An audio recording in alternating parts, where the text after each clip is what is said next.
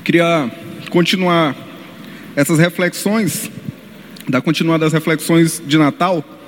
Né? É, semana passada a gente conversou um pouco sobre Zacarias, né? um tio de Jesus que ficou mudo, ficou mudo no nascimento dele. Hoje eu queria conversar um pouco a respeito de outros personagens, outras pessoas que estavam envolvidas naquele momento, né? no momento do nascimento de Jesus, para que a gente possa perceber que o Natal ele acontece para a gente normal, né? gente simples, é uma festa, é uma celebração que deve ser cada vez mais próxima de nós. Né? Às vezes a gente vê é, todo esse glamour que rola ao redor do Natal e talvez a gente pense que é um negócio muito distante, né? muito aquela coisa só de fim de ano, que é um momento específico que a gente deve viver que é para pessoas iluminadas, que realmente é, correspondem a uma maneira correta né, ao Natal. Mas a gente percebe, olhando para o nascimento de Jesus, que ele veio para gente simples, que tinham demandas, como eu e você, e que tiveram que reagir. Né? Eles tiveram que reagir àquela situação que estava acontecendo. O Rei dos Reis nascendo, o Salvador nascendo, e eles ali no meio. Né? Como é que eles viviam, como é que eles iam reagir a essa grande notícia. Semana passada a gente viu que Zacarias teve é, faltou fé, né? ele não teve tanta fé. E aí por isso ele ficou mudo. Hoje a gente vai ver o exemplo de mais alguns homens. Então, vamos ler Mateus capítulo 1, do verso 18. A partir do verso 18, diz assim: Foi o nascimento de Jesus Cristo. Foi assim o nascimento de Jesus Cristo. Maria, sua mãe, estava prometida em casamento a José. Mas antes que se unissem, achou-se grávida pelo Espírito Santo. Por ser José, seu marido, um homem justo e não querendo expô-la à desonra pública, pretendia anular o casamento secretamente. Mas depois de ter pensado nisso, apareceu-lhe um anjo do Senhor em sonho e disse: José, filho de Davi, não tema receber Maria como sua esposa, pois o que nela foi gerado procede do Espírito Santo. Ela dará à luz um filho, e você deverá dar-lhe o nome de Jesus porque ele salvará o seu povo dos seus pecados. Tudo isso aconteceu para que se cumprisse o que o Senhor disse pelo profeta: A virgem ficará grávida e dará à luz um filho, e lhe chamarão Emanuel, que significa, que significa Deus conosco. Ao acordar, José fez o que o anjo do Senhor lhe tinha ordenado e recebeu Maria como sua esposa. Mas não teve relações com ela enquanto ela não deu à luz um filho e ele pôs o nome de Jesus. Agora, o capítulo 2 de Mateus, a partir do verso 1. E diz assim o texto: Depois que Jesus nasceu em Belém da Judéia, nos dias do rei Herodes, magos vindo do Oriente chegaram a Jerusalém e perguntaram: Onde está o recém-nascido, rei dos judeus? Vimos a sua estrela do Oriente e viemos adorá-lo. Quando o rei Herodes ouviu isso, ficou perturbado e com ele toda Jerusalém.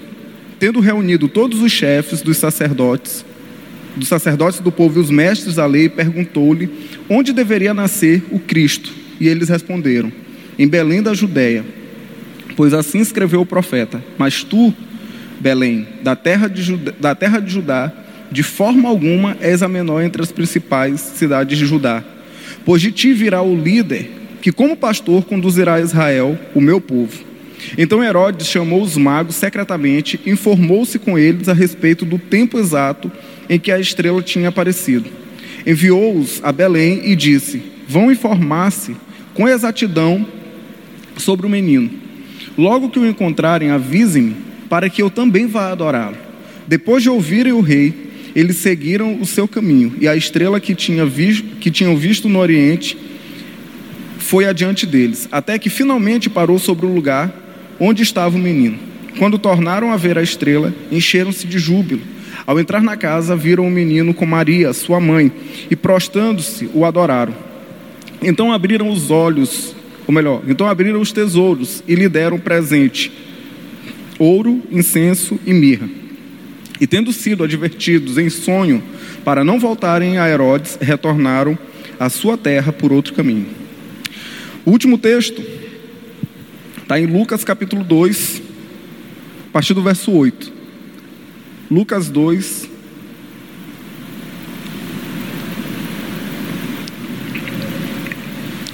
A partir do verso 8 diz assim: Havia pastores que estavam no campo, estavam nos campos próximos, e durante a noite tomavam conta dos seus rebanhos. E aconteceu que um anjo do Senhor apareceu-lhe e a glória do Senhor resplandeceu ao redor deles, e ficaram aterrorizados. Mas o anjo lhe disse, lhes disse: Não tenham medo, estou lhe trazendo boas novas de grande alegria, que são para todo o povo. Hoje, na cidade de Davi, lhes nasceu o Salvador, que é Cristo, o Senhor. Isto lhes servirá de sinal. Encontrarão o bebê envolto em panos e deitado numa manjedoura. De repente, uma grande multidão do exército celestial apareceu com um anjo, louvando a Deus e dizendo: Glória a Deus nas alturas, e paz na terra aos homens aos quais ele concedeu o seu favor. Quando os anjos os deixaram e foram para o céu, os pastores disseram uns aos outros: Vamos a Belém e vejamos isso que aconteceu e que o Senhor nos deu a conhecer. Então correram para lá e encontraram Maria e José e o bebê deitado na manjedoura. Depois de o verem, contaram a todos o que lhes fora dito a respeito daquele menino. E todos os que, e todos os que ouviram o que os pastores diziam ficaram admirados. Amém? Oremos. Pai, te agradecemos pela tua palavra, te agradecemos por esse relato, Deus, por essa, esse registro histórico do nascimento do nosso Salvador. Pedimos que o Senhor nos, nos ajude a compreendê-lo, nos ajude a entender o momento e nos ajude a reagir de maneira correta à realidade da presença de Cristo, também hoje aqui em nossas vidas. Pai, nos abençoa, fala aos nossos corações, é o que te pedimos em nome de Jesus. Amém. Amém. Pessoal, esse, esses textos que nós lemos, eles trazem três exemplos ou três é, reações das pessoas com relação ao nascimento de Jesus. Né? A gente viu aqui, as histórias são muito conhecidas né, e muito tradicionais, todo mundo sabe o que, que aconteceu, mas eu queria que a gente refletisse um pouco a respeito de cada um desses pontos. Né? Primeiro, que eu queria abordar, o primeiro grupo de pessoas que eu queria abordar são os magos. Né? O texto vai dizer aqui que tinham magos que vinham, eles vinham do Oriente. Essa semana eu estava conversando, não sei se foi com o Gustavo, alguém falando assim, onde é que tem na Bíblia dizendo que eram reis magos? Foi tu que falou isso hoje, essa semana? Onde é que tem na Bíblia? Pois é, na minha só diz que eles eram magos, né? Não diz que eles eram reis magos, enfim. Mas o fato é que aqueles homens, eles eram pessoas curiosas, né? eram estudiosos, cientistas da época, astrólogos, eles pesquisavam é, as estrelas, liam sobre a tradição de várias religiões e eles descobriram, liam também a respeito da fé judaica. E leram a respeito de que o Messias ia nascer. E o sinal seria aquela estrela e tal. Eles pesquisando foram atrás, foram procurar Jesus. Né? Eram, eram curiosos, pessoas que estavam à procura de algo maior.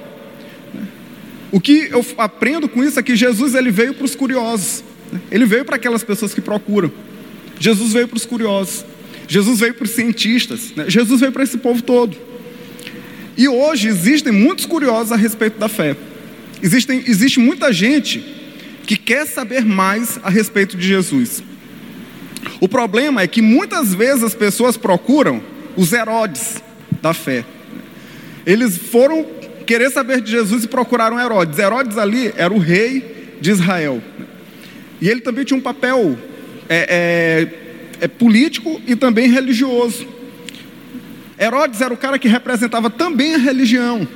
Herodes era a pessoa que deveria e que conhecia em certa medida a respeito das mesmas profecias que aqueles homens. Mas a reação de Herodes foi totalmente oposta daqueles, daquele grupo de homens que queria conhecer o Salvador. Herodes também queria saber onde estava o Salvador, mas não para servi-lo e adorá-lo. Queria matá-lo porque achava que a vida daquele menino seria uma ameaça para o domínio político que ele exercia sobre o povo.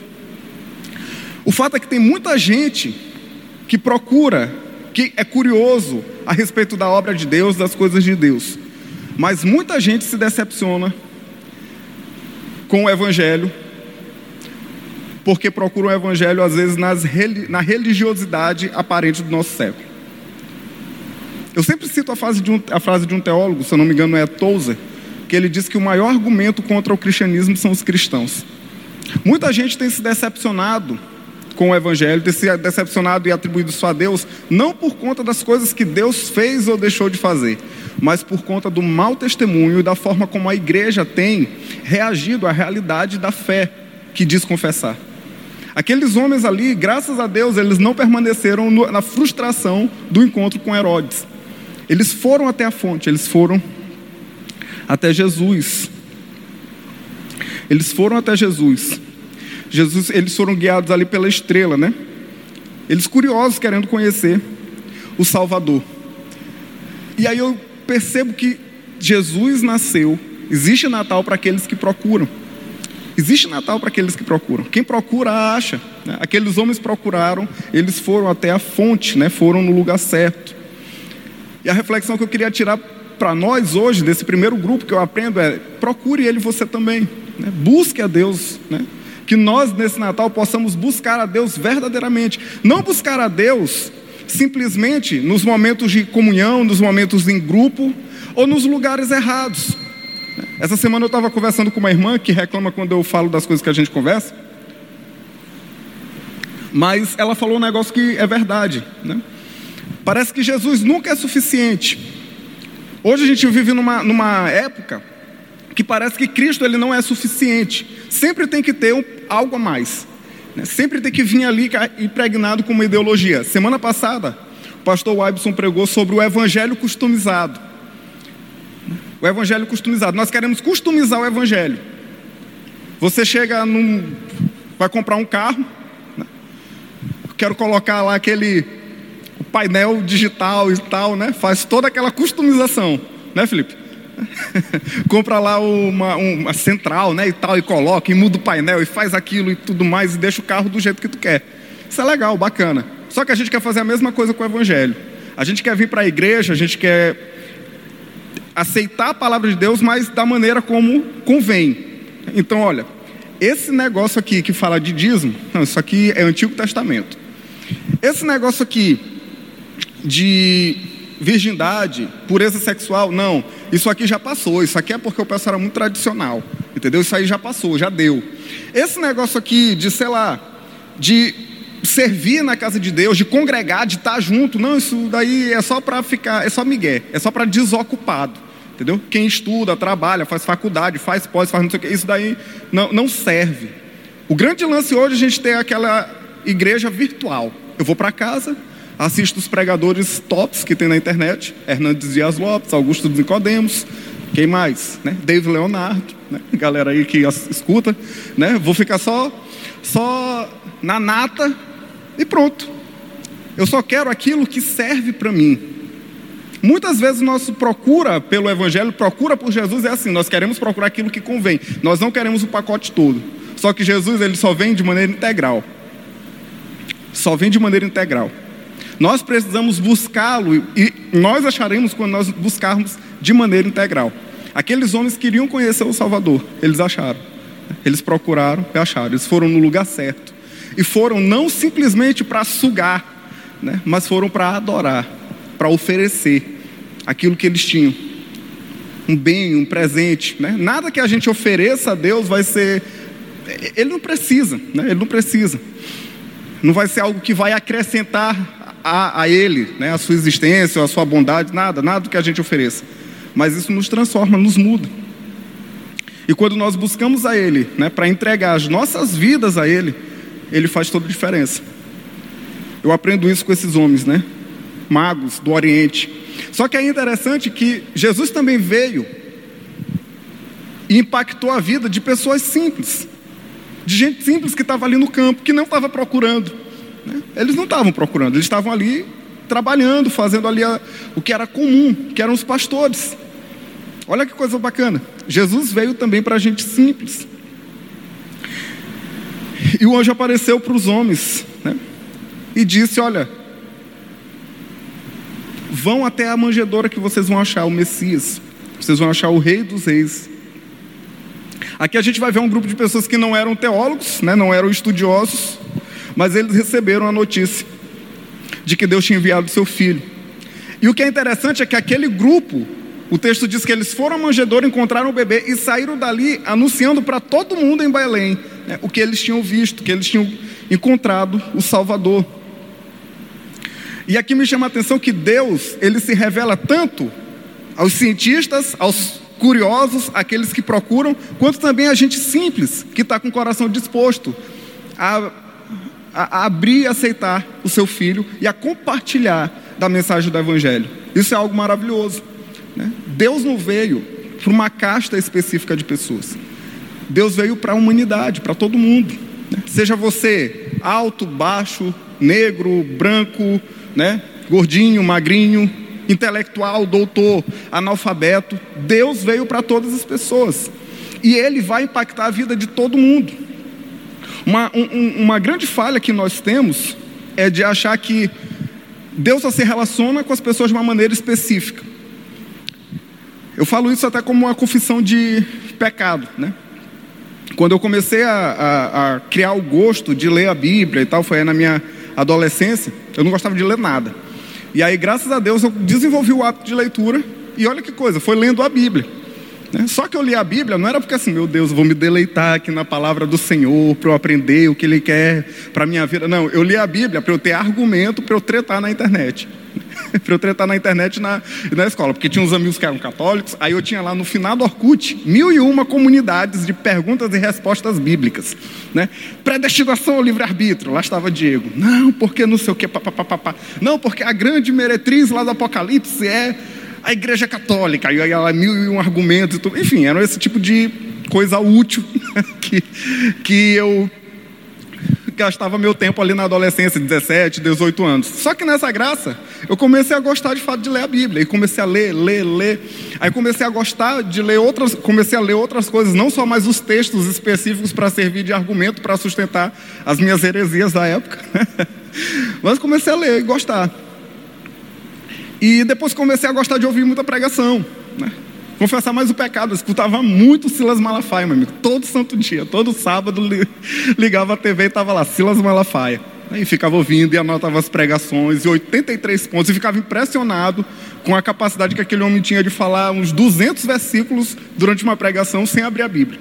Decorado. Pá, pá, pá, pá, pá, pá. Tô brincando. É... Hoje, ultima, ultimamente, assim, eu não tenho gostado muito do que ele tem falado, mas é, no histórico tem, tem coisa boa, né? E eu escutava muito, tal, e depois comecei a escutar outras coisas, comecei a ler livro e comecei a gostar da área da teologia. E comecei a estudar e procurar livro e comprar livro. E ganhei livros sobre apologética, que era o que eu mais gostava, né, de brigar na internet. Então, apologética era a minha praia. Enfim, apologética é a defesa da fé, né? Livros sobre defesa da fé, argumentos para sustentar a tua fé e tudo mais.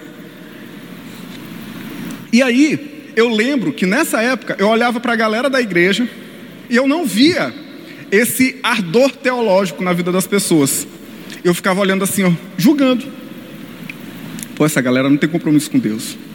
Olha, porque né, você precisa ter um nível de teológico um pouco mais profundo. Não tem como tu ser crente e não compreender certas coisas da, da graça de Deus, certos conceitos. Se eu perguntar para a galera o que é tulipe, ninguém vai saber dizer. Se eu perguntar para ele o que é um supralapsariano, um infralapsariano, ninguém vai saber dizer. Né? Nem eu sei dizer, eu só aprendi isso outro dia, tá, gente? Não estou querendo me aparecer aqui também. Mas o fato é que esse julgamento vinha na mente. E isso é muito comum. É muito comum no meio da igreja. É muito comum aquele cara que estuda teologia achar que ninguém mais é crente. É muito comum aquele irmão que participa do culto de oração olhar para quem não vem para o culto de oração e achar que ninguém ali é crente, que ninguém tem compromisso com Deus, só eu oro, só eu tenho compromisso com Deus. É muito comum ver quem está participando de um ministério olhar para olhar as pessoas que não participam do ministério e dizer assim: aquela pessoa não tem compromisso com Deus, ela não tem relacionamento com Deus. É muito comum. É muito comum a gente olhar, às vezes, os grupinhos aqui separados, olhar para o louvor né, como eu já escutei relatos, diz assim, esse pessoal do louvor, ninguém tem compromisso com Deus. Só uma história. Eu sempre toquei no louvor, né? E aí eu tinha uma amiga daqui da igreja que ela, a gente estava na mesma escola. E ela era assim bem crente, né? Bem, bem envolvida na obra, aquela coisa toda, lida de pequeno grupo, e enfim, uma, uma bênção na igreja. E aí a gente ficou amigo, conversando e tal. Aí eu cheguei um dia lá na, na escola, sentei do lado dela. Aí eu, ah, Olha só esse negócio aqui que eu vi essa semana. Aí eu fui, puxei e tirei uma Bíblia de dentro da bolsa e tirei um uma, umas anotações. Ela ficou me olhando assim, né? Aí ela foi e tal, ouviu. Depois de um tempo, que a gente estava mais amigo, mais próximo, ela disse: Cara, eu tenho que te confessar um negócio. Eu disse que foi. No dia que tu chegou lá no Cefete, abriu a Bíblia, tirou a bolsa, eu quase morro. Eu disse: Porque eu nunca imaginei na vida que tu lia a Bíblia. Eu disse: Como assim? Eu sou crente. Crente diz que lê a Bíblia. Ela: Não, é sério. Ela falou: É porque eu tenho um preconceito. Preconceito assim, que eu sempre olho o pessoal do louvor, né? é um estigma, infelizmente, que a gente tem. Diga assim: o pessoal está lá só para aparecer, só para tocar, só para não sei o quê, não tem compromisso com Deus. Sabe? Nós criamos muitos estereótipos, muitos preconceitos e queremos encaixotar Deus e dizer que Deus se relaciona com as pessoas de um jeito, que Deus não se relaciona com as pessoas de outra forma, que Deus não aceita pessoas que têm certas características. Hoje a gente vive na internet um movimento de xiitismo reformado, reformista. Todo mundo tem que ser reformado. Se você não é reformado, você é burro. Automaticamente você é burro teologicamente. A gente vive isso. Se você não tem uma corrente teológica específica, é porque você não. não é, é mais ou menos, né? uma espiritualidade assim, fraquinha. O fato é que hoje as igrejas estão mais preocupadas em formar pseudo-teólogos do que em discípulos de Cristo. Nós estamos mais interessados em ter mil e um conhecimentos bíblicos e, e textos e referências e é, conhecimento teológico do que de fato pega um texto da palavra de Deus e deixar com que aquele texto domine as nossas vidas e transforme a nossa maneira de enxergar o mundo, de viver e de reagir às demandas. Infelizmente é isso que tem acontecido. Só que aqui eu vejo que Jesus veio para gente simples, pastores. Não eram estudiosos, não eram pessoas que tinham conhecimento profundo, mas eram pessoas que estavam ali trabalhando fazendo a sua função e que tinham o coração pulsante pela obra de Deus e ficaram impressionados, impactados com a revelação que eles tiveram a revelação direta de que o Messias tinha nascido. Aquilo tomou a vida deles, tomou o coração deles e a reação imediata foi sair anunciando, foi sair proclamando e falando. Essa é a reação de quando algo nos consome, nos domina. Quando a Bíblia, de fato, ela domina a nossa mente, a nossa, a nossa vida, quando Jesus, ele verdadeiramente nasce né, nos nossos corações e ele se torna o foco, o alvo, é natural sair falando. E não precisa de todo aquele arcabouço teológico, não. É simplesmente sair dizendo: Olha, eu era cego, hoje eu vejo. É isso. O Natal é isso. É um momento onde a gente deveria refletir, pensar e entender que Deus vem para todas as pessoas que Ele está disposto e que, na verdade, nós precisamos estar dispostos a aceitar, receber essa notícia e a compartilhar esse Evangelho. O Evangelho de que o Rei dos Reis nasceu. É isso que eu aprendo com esse grupo de pastores. Homens simples. Né? Nós precisamos entender que Deus age de forma variada. É multiforme graça de Deus. Ele trata com as pessoas de maneira distinta. Tem gente que vai ter aquele apreço teológico, né, intelectual. Deus vai usar essa pessoa, vai agir. Tem gente que vai ter aquele aquela característica mais da prática, braçal. Deus vai se revelar também a ele, vai usá-lo. Eu sempre falo essa história. Tem irmão aqui na igreja que se você chamar para fazer um, duas horas de estudo bíblico, ele vai morrer. Ele vai ficar assim, meu Deus, eu não aguento mais, né? Vai ficar feito louco. Agora, se tu chamar ele para ir lá no centro de treinamento, como a gente fez uma vez, derrubar uma casa, pintar um muro, não sei o, que, o cara vai com toda empolgação. E ele não vai porque ele quer fazer graça, não. Ele vai porque ele sabe que aquilo ali é uma obra do Senhor. Teve uns, dois anos atrás a gente foi lá, pintou, pintamos as casas tudinho. Os pequenos estavam empolgados, né? Um, uma, umas bênçãos aí. E assim, é, cara, quando tiver de novo, chama a gente. Né? Porque eles entendiam que aquilo era servir a Deus. E de fato é. Né? A gente não pode querer encaixotar as pessoas, criar julgamentos, nem também encaixotar a forma como Deus age, como Deus é, lida com cada um de nós. O que nós precisamos ter é vida devocional.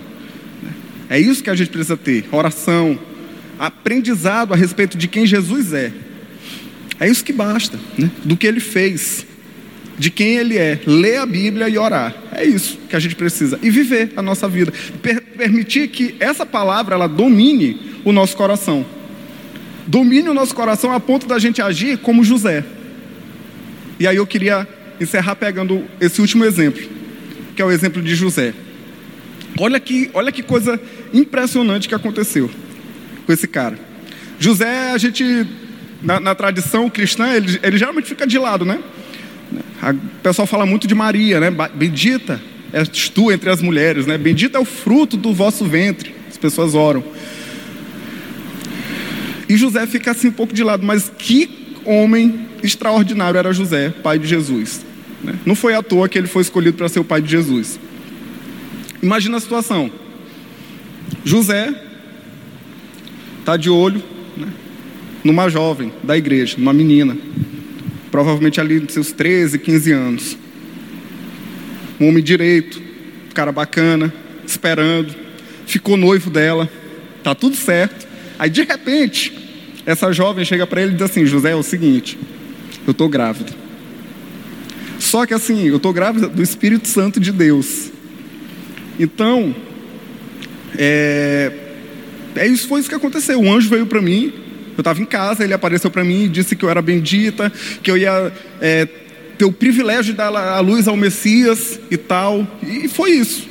Eu quero que tu me aceite, não acha que eu. Aí José olhou-se para a cara. Imagina, imagina aí, Israel. né? Imagina a situação, Felipe, né? imagina aí, Diana chegava, ó Felipe, Espírito Santo me visitou. hein, Souza? Complicado, né? Hã? Souza já saiu de perto, né? Já veio aqui interpretar, já não, não quero nem cogitar. Olha que situação. Obviamente, José não acreditou naquela história. Foi para casa. E aí o texto diz que José, ele decidiu anular o casamento. Saindo de casa, ele, ele ia fugir. Algum, a Bíblia diz que ele, que ele ia fugir. Ele ia sair, ele ia para outro lugar e anular o casamento. José tinha o direito de pedir até a morte de Maria, se ele quisesse. Por direito. Sabiam disso? Porque ele, ela poderia ter sido considerada uma mulher adúltera. Só que ele pensou o seguinte: eu vou fugir, Daqui a um tempo, o pessoal vai perceber que Maria está grávida. A culpa vai cair para mim. Vão dizer: olha só, José, sem vergonha. Foi lá, pegou Maria né, para si, engravidou a bichinha, foi embora. Que cara safado. Era isso que ia acontecer. Ele ia pegar a culpa de algo que ele não tinha feito por amor. José perdoou algo que ele achava que tinha acontecido com ele por amor, ele abriu mão dos seus direitos, que muitas vezes é vingança, né? A gente diz que quer exigir nossos direitos, mas na verdade a gente quer se vingar, né? A gente é a geração do sabor de mel, do beijinho no ombro. Eu aqui aprendo com José uma expressão de perdão. Expressão de perdão.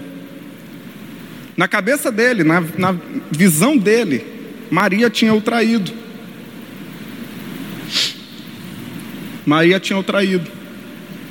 Ele abriu mão do direito de reivindicar a honra dele. Ele fez algo que beneficiaria Maria. Ele fez algo que ia deixar ele com a imagem manchada lá na cidade, para que ela não sofresse a pena. Isso é amor, isso é perdão. Perdão não é não lembrar, perdão não é não sofrer, às vezes a gente tem uma compreensão, talvez deturpada, do que é perdão, porque amor na nossa cultura, na nossa sociedade, é um negócio muito confuso. É o conceito de amor. O conceito de perdão acaba se tornando também muito confuso. A gente fica achando, não, perdoar é, é esquecer. O nome disso é amnésia. Né? É Alzheimer, é outra coisa, não perdão. Ou então achar que quando alguém te ofende, você não vai ficar sentido, doído com aquilo. Não. Dói. É por isso que é necessário perdoar. Perdoar é você não exigir os seus direitos, é você não exigir reparação, é você não querer dar o troco. Isso é perdão, é abrir mão dos seus direitos, é se necessário for levar o prejuízo. Paulo diz isso lá para a igreja de Corinto. Ele diz: Olha, eu estou sabendo que tem dois irmãos da igreja aí que estão se processando no tribunal. Melhor fosse que, que algum de vocês tomasse o prejuízo para que o evangelho não fosse escandalizado. Mas infelizmente a geração de hoje, a nossa, a, a, a nossa geração, a igreja de hoje, é a igreja do, do revide. É a igreja do eu vou exigir os meus direitos. A gente está vivendo aí nesses dias a polêmica do Porta dos Fundos. Né? A gente está vivendo essa polêmica do Porta dos Fundos aí, que é, fez um especial de Natal e tal. Eu, sinceramente, vi pouca coisa, li pouca coisa a respeito disso, não assisti o especial porque eu não ia assistir mesmo. Não é porque o pessoal começou a falar que agora eu vou assistir. Não é de hoje que esses caras é, ofendem a nossa fé, vilipendiam né, o nome de Jesus. Não é de hoje. Faz tempo que eles fazem isso, desde 2013. Tem especial Netflix de Natal é, é, do Porta dos Fundos desde 2013. Eu nunca boicotei o Netflix por causa disso. Não é por, causa, não é por agora que eu vou boicotar. Essa opinião pessoal. Quem tomou a atitude de boicotar, ótimo. Eu não fiz por não querer ir por cabeça dos outros. Não sou piolho, né? Piolho que todo mundo está fazendo. Tá, cabeça está andando, ele vai seguindo a cabeça do outro. Não sou eu.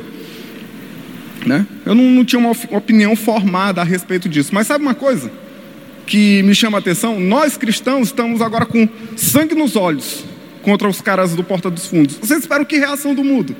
Né? Qual é a reação que o mundo vai ter? Qual foi a reação de Herodes? Que queria matar o menino. Essa galera que não conhece a Deus, que não conhece Jesus, é, é inimiga do Evangelho. Eles vão criticar a nossa fé. Eles fizeram isso com o nosso Salvador. Eles mataram, crucificaram, né? zombaram dele. Fizeram isso. Qual vai ser a nossa reação? Exigir os nossos direitos? Xingar muito no Twitter? Fazer textões? Ou orar pela vida deles? Pedindo misericórdia, dizendo: Deus, não lhes impute pés. Eles não estão sabendo o que fazem. Foi isso que Jesus fez quando foi crucificado. Foi isso que Estevão fez quando foi apedrejado. É isso que ele nos ensina. É a não revidar. É a orar. É a perdoar. É isso que eu aprendo com José. José tinha todos os motivos para reivindicar os seus direitos. Para reivindicar os seus direitos. Para pedir até que Maria fosse apedrejada. Por amor, José não fez isso. José preferiu fugir, receber sobre si a culpa e perdoar. Será que a gente está disposto a isso?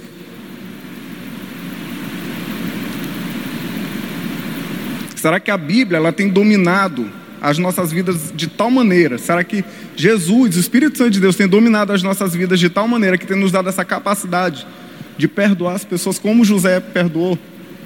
Aí, graças a Deus, quando ele estava prestes a fazer isso, o anjo chegou para ele e disse: Não faz, né? fica frio. O que ela te falou é verdade.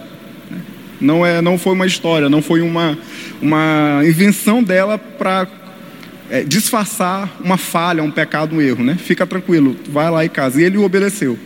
Ele foi, tomou ela como, como esposa, e o texto diz que ele não coabitou com ela né, até o nascimento do filho.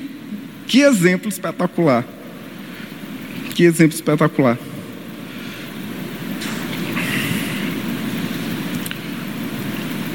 E a pergunta é: como é que a gente tem reagido à realidade de Jesus em nossas vidas? Ele sempre vai impactar de algum jeito. Hoje a gente viu aqui três três situações diferentes. Nós vimos a situação dos magos, nós vimos a situação dos pastores, nós vimos a situação de José. A presença dele, a vinda do filho, impactou a vida de pessoas diferentes. Jesus está aqui. Ele está entre nós. Né? Ele disse que está conosco todos os dias até a consumação de séculos. Como é que a presença dele tem impactado a minha a tua vida hoje? ela sempre vai impactar. Há um tempo atrás eu estava ouvindo, vendo uma entrevista do Luiz Felipe Pondé, não sei se era no Roda Viva, era em algum programa de sabatina de entrevistas, né? E ele é ateu. E aí alguém perguntou a ele o seguinte: uma jornalista lá perguntou assim, Pondé, qual, qual você acha que seria a forma que Jesus incomodaria ou, ou, ou como ele, ele agiria com relação as lideranças, as igrejas, as religiões e tal. Ela estava criticando e querendo que o Pondé dissesse tipo assim, ah, ele ia criticar essa postura homofóbica, intolerante, blá blá blá blá blá blá. Essa era mais ou menos a linha que ela estava induzindo a responder. E aí eu achei uma, uma resposta fantástica de um ateu. Ele disse assim, olha, Quando Jesus veio, ele incomodou muita gente.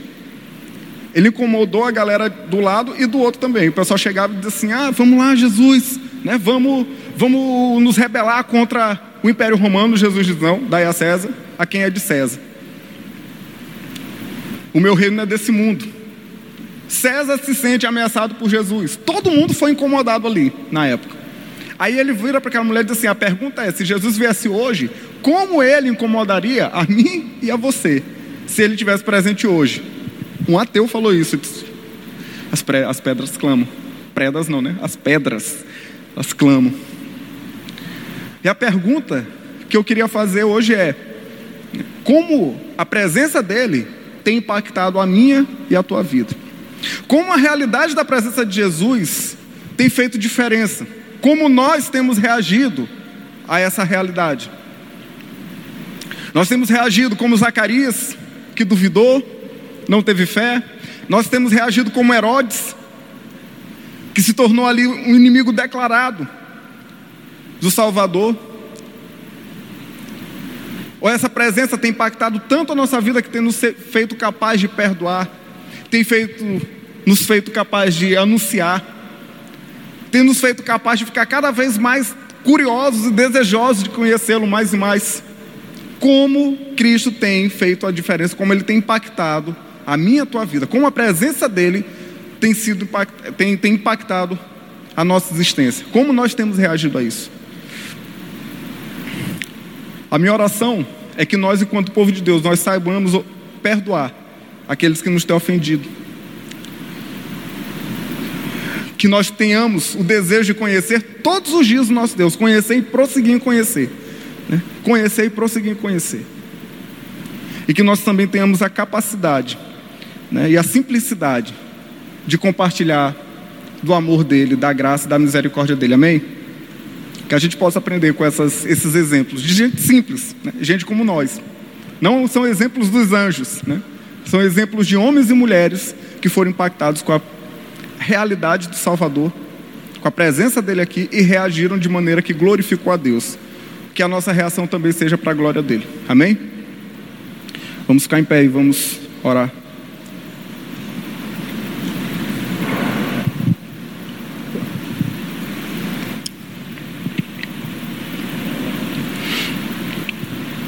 Pai, nós te damos graças pela tua palavra, nós te damos graças pela vida do teu filho.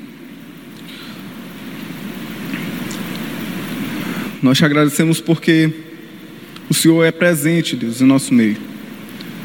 O Senhor está entre nós.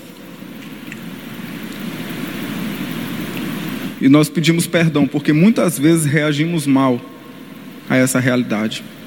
Muitas vezes duvidamos, muitas vezes nos tornamos inimigos teus, porque a tua palavra, a tua luz ofusca os nossos olhos, nos mostra os nossos pecados, nossos erros, nossas falhas.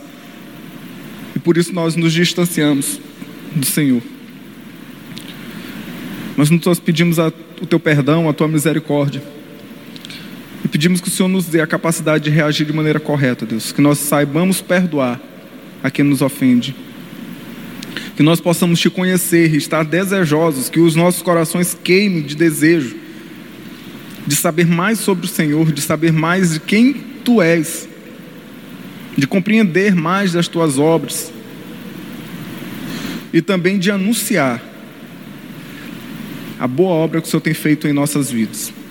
Que o Senhor nos abençoe, nos proteja e nos guarde, Deus. Que o Senhor abençoe cada jovem aqui, Pai que nós possamos sair daqui convictos da tua presença em nossas vidas. E se tem alguém que por algum motivo tem andado frio, disperso, que esse momento de celebração, de festas, de Natal, seja um momento onde o Senhor use para reacender a chama nos nossos corações de te servir, de dedicar nossa vida ao Senhor. Porque não há lugar melhor para estar, Deus, que na tua presença. Não há nada melhor do que te servir, porque o Senhor é o autor da vida. Tu és o autor da vida. A nossa vida vem de ti e volta para ti, Pai. E o nosso desejo, quanto juventude, quanto igreja, é de fato que o Senhor nos use, que o Senhor nos encha, que nós possamos transbordar da tua presença, impactar vidas que precisam da tua graça, da tua misericórdia. Nos abençoe e nos leve em paz para os nossos lares. Nós pedimos isso em nome de Jesus. Amém. Amém. Que Deus, Deus nos abençoe, né? Que a gente possa reagir de maneira correta a essa realidade. Amém?